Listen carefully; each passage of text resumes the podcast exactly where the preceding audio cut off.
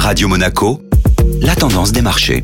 La tendance des marchés avec la Société Générale Private Banking est présentée aujourd'hui par Gabriel Sultan. Bonjour Gabriel. Bonjour Julia. La semaine démarre dans le rouge pour les marchés actions. C'est la fin de l'euphorie estivale sur les bourses européennes qui reculaient fortement hier dans un contexte peu propice à la prise de risque. Les craintes liées à l'approvisionnement en gaz russe, l'inflation toujours très élevée et la perspective d'un resserrement monétaire inquiètent alors que les risques d'une récession se renforcent. Hier, pas moins de 36 des 40 sociétés du CAC ont clôturé la séance dans le rouge entraînant un repli de 1,4 80% de l'indice parisien. L'ambiance n'était pas plus positive ailleurs en Europe avec des performances de moins 1,93% sur l'Eurostock 50 et moins 2,32% sur le DAX. La crainte d'une dégradation de la situation économique en Europe pèse de tout son poids sur l'euro qui est repassé sous la parité face au dollar. Le billet vert se traite désormais au plus haut depuis 6 semaines, profitant des perspectives des hausses de taux aux US.